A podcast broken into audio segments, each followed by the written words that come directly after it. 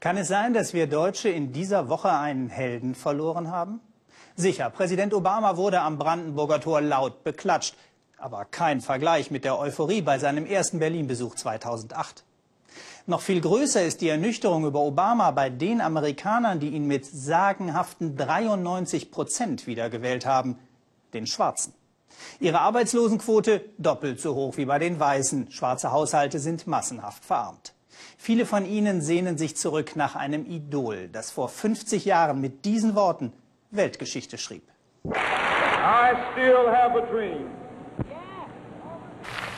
My four little children will one day live in a nation where they will not be judged by the color of their skin, but by the content of their character. I have a dream today. Seine Kinder sollten nach ihrem Charakter, nicht nach ihrer Hautfarbe beurteilt werden. Martin Luther Kings weltberühmter Traum ist in den USA noch heute aktuell, trotz eines afroamerikanischen Präsidenten. Tina Hassel hat sich in Tennessee auf die Suche nach einem Ort gemacht, an dem der Geist von Martin Luther King noch sehr lebendig ist. Sie ist gut versteckt mitten in den Smoky Mountains. Wir müssen suchen, bis wir die legendäre Kaderschmiede der schwarzen Bürgerrechtsbewegung finden. Nur ein unauffälliges Holzschild verrät den Weg. Und das Ganze hat einen Grund. Jahrzehntelang galt es hier als Hort des kommunistischen Widerstands. Manchmal kamen auch rechtsradikale Schlägertrupps vorbei. Und noch heute hat man uns am Telefon erzählt, guckt man sehr genau, wer hier so aufs Grundstück rollt. Hier also hat Martin Luther King den schwarzen Widerstand gegen die Rassentrennung vorbereitet, haben Legenden der schwarzen Protestbewegung ihren Kampf organisiert. Noch immer kommen junge Aktivisten aus den ganzen USA, Rassismus gibt es noch heute, erzählen sie uns, nur subtiler. Terry kommt aus Montgomery, Alabama. In den 60ern tobten dort blutige Unruhen, als Schwarze das Recht einforderten, denselben Bus wie Weiße zu nehmen. Das dürfen sie heute. Nur Busfahren ist noch immer ein Problem, erzählt uns Terry. Menschen verlieren ihren Job, weil sie den Bus nicht nehmen können. Wenn du in einem Stadtteil lebst, der kein Geld hat, sich am öffentlichen Nahverkehr zu beteiligen, dann fährt der Bus einfach an allem vorbei, ohne anzuhalten. Du darfst heute zwar Bus fahren, aber er braust einfach durch und du kannst nicht aussteigen. Geschichten wie diese hören wir hier viele. Hat der erste schwarze Präsident denn nicht alles leichter gemacht? Obama ist doch selber Sozialarbeiter gewesen. Nein, es ist sogar härter geworden. Obama, der war doch nur für einen Sommer lang Sozialarbeiter. Das hat er doch nicht ernsthaft gemacht. Nun heißt es immer, da ist doch einer von euch im Weißen Haus. Aber das stimmt nicht. Obama redet schön, aber mit vielem, was er macht, sind wir nicht einverstanden. Seinen Drohnenkrieg lehnen wir hier alle ab. Sie sind stolz und enttäuscht zugleich von Obama. Die meisten hatten ihn wiedergewählt, damit der erste schwarze Präsident kein Ausrutscher der Geschichte bleibt. Jetzt soll er die Chance nutzen. Aufbruch zur Feldarbeit. Hier wird nicht nur diskutiert, sondern mit angepackt. Seit einigen Jahren sind auch junge Weiße mit dabei. Die meisten haben noch nie eine Schaufel in der Hand gehabt. Nun wird der Boden umgegraben und über politische Umbrüche nachgedacht. Wir sind noch immer hungrig nach Change, nach echtem Wandel.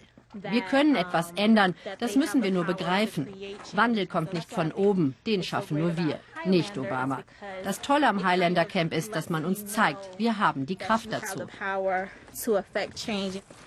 Dass unter Obama mehr junge Illegale ausgewiesen werden als unter seinem republikanischen Vorgänger, macht viele im Camp wütend. Stopp die Deportationen steht auf einem Schild. Obama habe viel versprochen, aber nur wenig durchsetzen können, findet Terry. Hier im Camp bekomme sie wieder Mut für die täglichen Kämpfe, erzählt sie uns. Zum Beispiel dagegen, dass Schwarze besonders hart von Arbeitslosigkeit betroffen sind.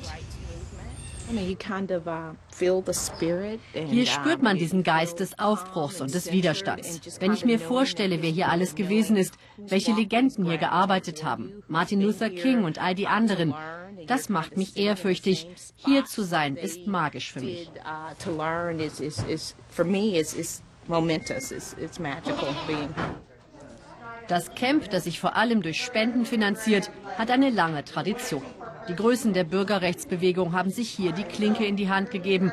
Rosa Parks hat hier ihren legendären Busboykott organisiert und damit die Rassentrennung in den Verkehrsmitteln beendet. Auch die großen Märsche fanden hier ihren Ursprung. Und immer wieder kam Martin Luther King, um dem schwarzen Amerika eine Stimme zu geben. Einer, der damals mit auf den Fotos war, ist Elmore Nickelberry, ein Weggefährte und Mitstreiter von King. Der 81-Jährige arbeitet noch immer für die städtische Müllentsorgung von Memphis. Damals war er an der Seite Martin Luthers auf die Straße gegangen, als dieser beim großen Streik der Müllarbeiter erschossen wurde. Wieder bereiten sich die Arbeiter auf einen Streik vor, denn die Stadt will die Entsorgung privatisieren und alle Arbeiter entlassen. Memphis ist schwarz, arm. Wer hier seinen Job verliert, wird so schnell keinen neuen finden. Dass nun junge Leiharbeiter nachrücken sollen, für den halben Lohn und ohne jegliche Gewerkschaftsrechte, empört ihn. Die alten Schlachten seien noch lange nicht geschlagen. Martin Luther King würde sich im Grab rumdrehen, wenn er wüsste, was die hier noch immer mit uns machen. Das ist alles, was wir erreicht haben. Uns jetzt zu entlassen, das ist auch ein Schlag in sein Gesicht. Dafür hat er sein Leben gelassen. Die Gewerkschaft der Müllarbeiter trifft sich zu einem Krisengespräch. Doch erst einmal wird gemeinsam gebetet. Wir sind schließlich im Bible Belt, dem Bibelgürtel im tief religiösen Süden. Dann wird es emotional. Wir lassen das nicht mit uns machen, ruft eine Frau. Elmore hat uns mitgenommen. Eigentlich sollten Kameras wegen der angeheizten Stimmung nicht dabei sein. Wir werden uns nicht vor die Tür setzen lassen. Erst kürzen sie bei den Schulen, dann entlassen sie die Mitarbeiter der Kantinen und jetzt wir. Es reicht. Das Foto von Obama auf Besuch in Memphis, die großen Hoffnungen von damals, sie helfen wenig bei der anstehenden Entlassungswelle. Nach all den Jahren, das können die doch nicht machen. Wir sind mit Martin Luther King marschiert, für unsere Rechte, und jetzt treten sie die wieder mit Füßen. Unser Präsident verehrt doch auch Martin Luther King. Nichts habe sich unter Obama verbessert. Nun wollen die Alten noch einmal ihre Muskeln zeigen. Ich war in den 60ern auf der Straße und ich werde morgen wieder marschieren. Solange wir unsere Rechte nicht bekommen, sage ich, los, wir marschieren. Ich bin ein Mann, ich kämpfe. Die machen dasselbe wie früher. Uns Schwarzen nehmen sie die Jobs weg. Nur freundlicher. Verdammt, wir haben doch alle Familien. Zurück in den Smoky Mountains, zurück im Highlander Camp. Wir treffen noch einmal die Aktivisten im heiligen Gral der Bürgerrechtsbewegung, da wo alles seinen Anfang nahm. Nach unseren Eindrücken vom Arbeitskampf in Memphis wirken die jungen Camp-Teilnehmer kämpferisch optimistisch. We shall overcome. Die Hymne der schwarzen Protestbewegung ist noch nicht veraltet. Mit all der Zuversicht, die damals mitschwang, als das Lied im Camp für die Bürgerrechtsbewegung neu komponiert wurde. Gleichheit, Gerechtigkeit, da haben wir schon viel erreicht, aber noch einen langen Weg vor uns. Aber wir schaffen das, so lautet die politische Botschaft der jungen Aktivisten. Mit Obama oder ohne ihn, das muss er in seiner zweiten Amtszeit zeigen.